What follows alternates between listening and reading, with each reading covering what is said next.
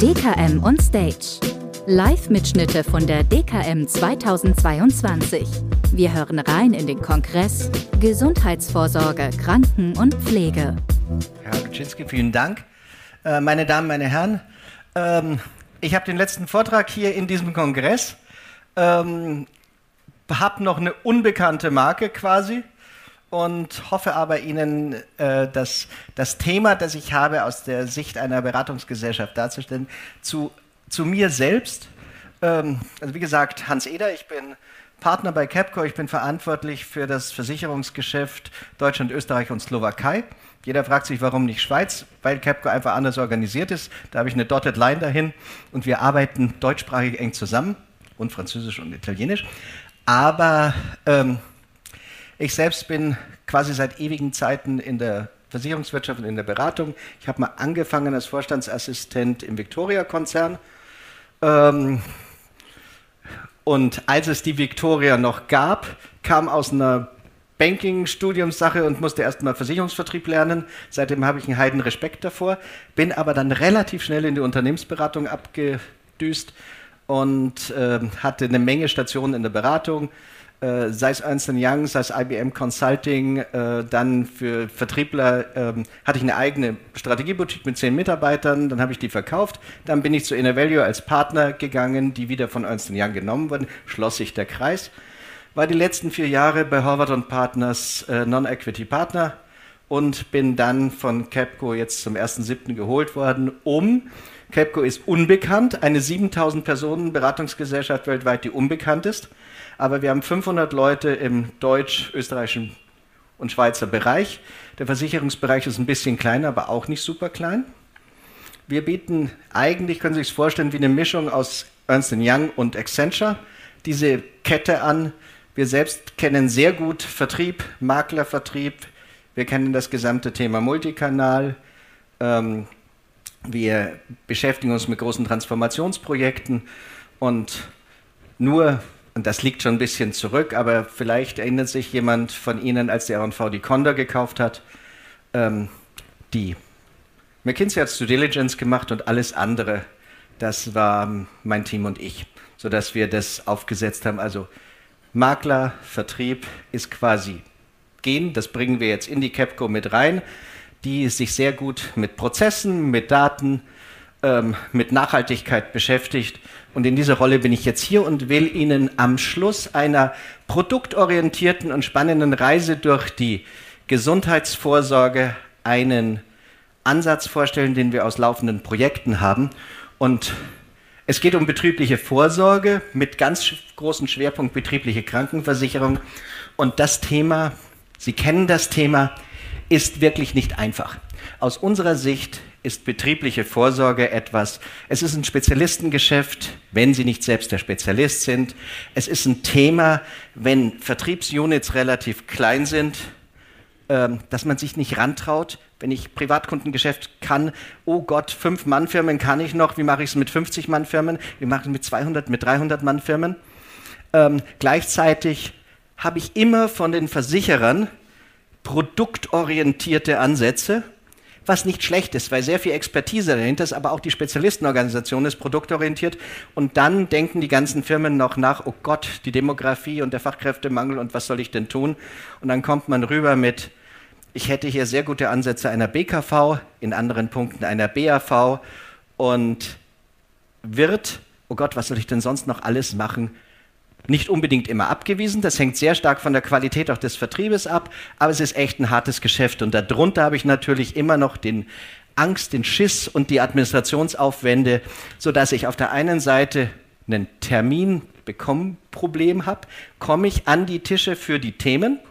Und das Zweite ist, der Arbeitgeber hat nicht unbedingt die größte Lust, sich um betriebliche Altersvorsorge zu kümmern, wenn ihm der Kittel selbst brennt.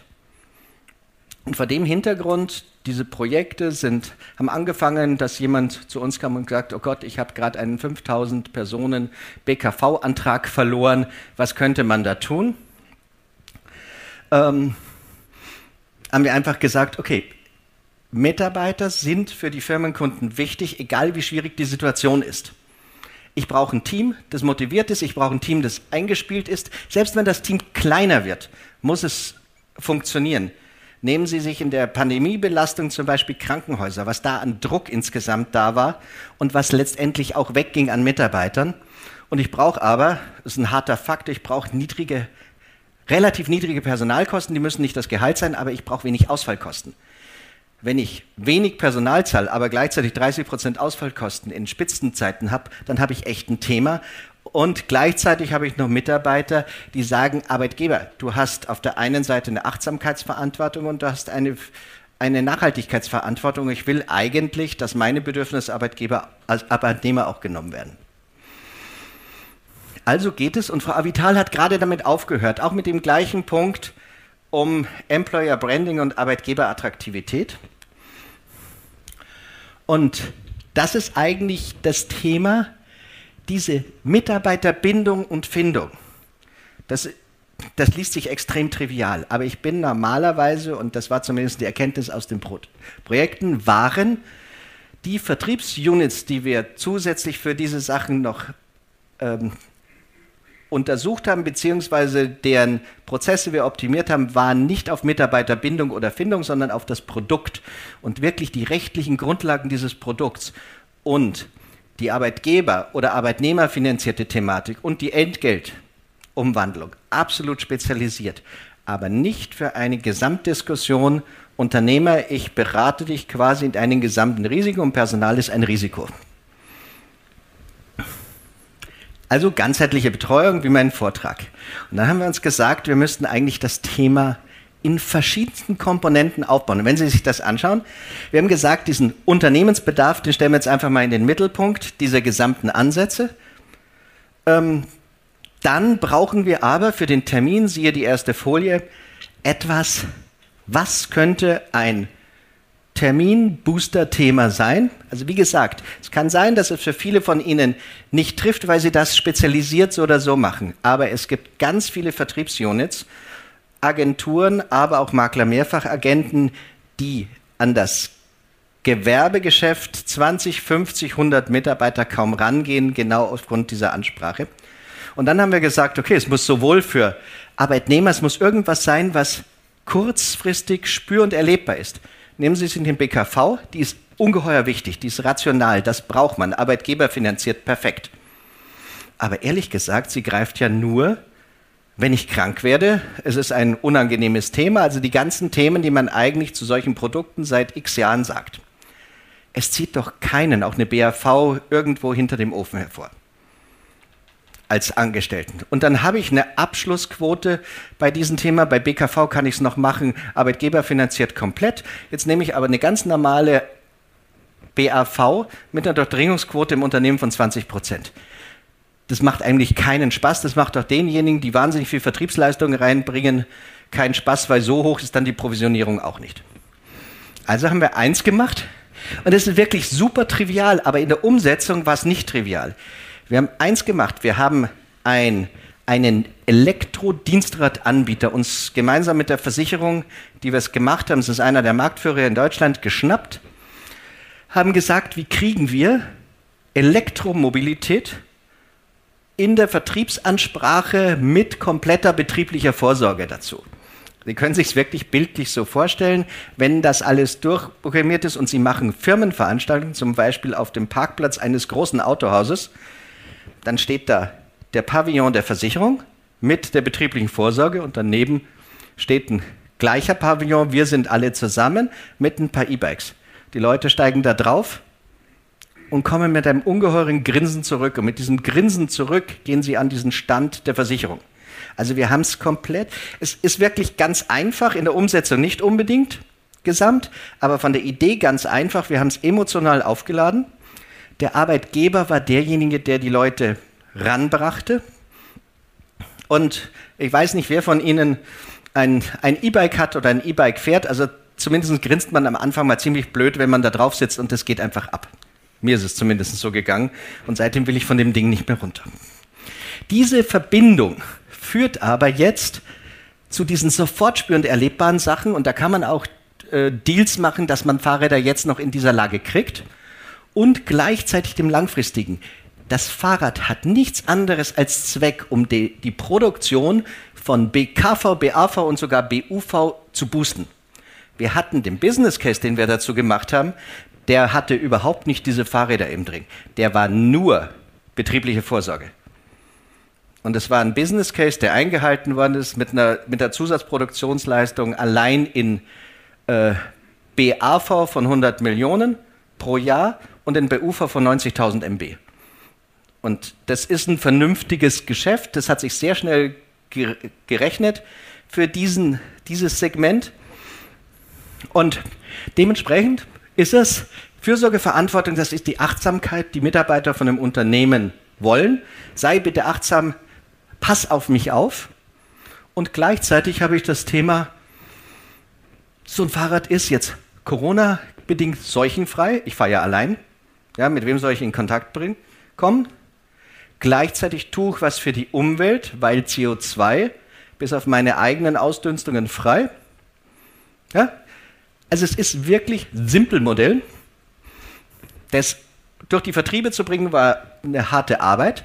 Aber ich bin genau mit diesem Thema, wir haben es natürlich verkauft als Mitarbeiterversorgungskonzept. Und das ist es aber wirklich, wenn man es gesamt macht, mit den entsprechenden Landingpages, auf die der Kunde geht, der Arbeitgeber geht, mit Landingpages, die sozusagen den Vertriebler auch in die Lage versetzt haben, für sich das zu machen. Und ich bin, Lohn und Gehalt ist ein netter Hygienefaktor. Will ich. Aber das Konzept geht nach oben. Aber von der Durchsetzungsproblematik kann es natürlich so sein, wenn ich ein Unternehmen bin, das, oder ein Unternehmen betreue, das relativ niedrig bezahlte Arbeitnehmer hat dann muss ich mir wirklich als Arbeitgeber überlegen, mache ich Entgeltumwandlung bei so einem Fahrrad oder mache ich eine Arbeitgeberleistung und gebe das den Mitarbeitern.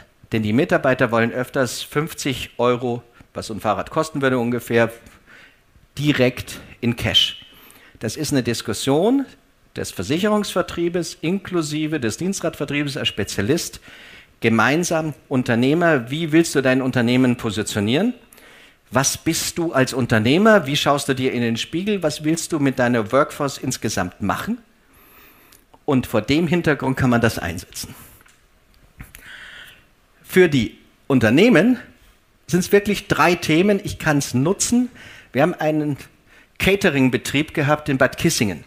Der hat das auf seine Website gesetzt und zwar mit äh, inklusive Versicherung, mit Fahrrad, mit Fahrradbildern und gesagt, hey Leute, kommt zu mir, denn da gibt's das. Das ist nicht das Allheilmittel. Die, die DNA dieser Firma muss ja noch klappen, aber es muss insgesamt dazu passen.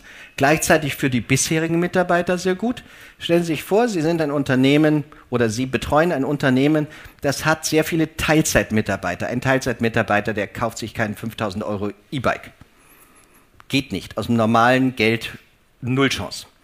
Aber wenn man die Rahmenbedingungen so schafft, auch als Arbeitgeber und das fördert, dass eine Teilzeitmitarbeiterin, die vielleicht 1200 Euro jetzt mal sogar brutto kriegt, aber für ihre Familie, da ihr Mann irgendwo arbeitet, wo das nicht ist, zwei Fahrräder beschaffen kann, ist das etwas, was insgesamt die Share of Wallet der gesamten Familie entlastet. Und das mache ich noch arbeitgeberfinanziert. Wupp habe ich Zufriedenheit bis zum geht nicht mehr und jetzt genauso simple Kausalkette, wenn die Mitarbeiter glücklicher sind, kommen sie mehr zum Unternehmen und wenn sie mehr Fahrrad fahren, sind sie abgehärteter. Also es gibt aber eine sehr, sehr biased Studie vom Deutschen Allgemeinen Fahrradverband, der sagt, okay, die sind gesünder. Nehmen wir es mal nur als Hype-Thema, nur als Termintrigger, nur im Vertrieb. Da macht es schon Spaß und wir haben in den gesamten dieses Augenpulver auf der linken Seite ist der Vertriebsprozess, den wir komplett voll digital verbunden haben mit der Einbindung von Elektromobilität. Aber es hat auch wirklich zu vernünftigen Leistungen geführt, die am Tischquote und wirklich anschreiben, Termin kriegen. Nicht anschreiben, 3000 Mal nachtelefonieren, Termin kriegen, sondern wirklich am Tischquote war 60 Prozent. Und man hatte immer mindestens zwei Produkte Natürlich ist es vertrieblich ganz wichtig, das nachzuvollziehen und zu definieren, wie ist der gesamte Lead-Management-Prozess? Wie selektiere ich diese Firmenkunden? Wie informiere ich diese Firmenkunden, dass das Konzept da ist? Wie fasse ich das nach? Wie informiere ich in diesem Lead-Management-Prozess überhaupt alle Beteiligten? Denn ich muss ja das BKV-Thema, das BAV-Thema, das BUV-Thema, ich muss das Dienstrat-Thema orchestrieren. Das haben wir mit einem quasi Service Hub gemacht. Den haben wir zuerst mit der Hand am Arm gemacht und dann elektrifiziert. Aber das ist wichtig. Und Sie haben natürlich alle Beteiligten in dieser Kette, die Bescheid wissen müssen darüber. Also es war insgesamt ein, ein Thema über zwei Jahre, bis das komplett rund war. Aber echte Zahlen. Ähm, wenn Sie hier das Jahr 2020 gemacht haben mit der MB-Erreichung, das war jetzt nur ein Vertriebsgebiet, von knapp 27.000 MB in BKV, dann hatte das nicht 35.000 als Ziel, sondern es hatte ungefähr 28.000, das ist der normale Weg als Ziel und 35.000 sind wir auch dann gesamt rausgekommen. Also es ist sowohl für den Vertrieb an sich für die schreibende Hand ein interessantes Thema gewesen. Ich biete was weiteres an. Und gleichzeitig war es aber auch für die Vertriebsorganisation etwas. Ich habe das, zumindest da war es so, das relativ verschnarchte Thema betriebliche Vorsorge ganzheitlich angeboten, meine Spezialisten mit da reingenommen und es mit einem Halbthema aufgeladen. Braucht aber permanent Anschub und man muss es, und das mussten wir lernen, mit den gesamten Verzielungssystemen verbinden. Also da muss ein Geschäftsplan dahinter sein, da muss die Führungsmannschaft entsprechend verzielt sein, da muss vielleicht ein Geschäftsplan so strukturiert sein, dass es zusätzliche Honorierungsleistungen für den Vertrieb gibt. Aber dann funktioniert es relativ gut und ist relativ einfach.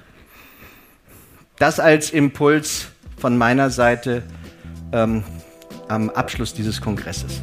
Ganz herzlichen Dank.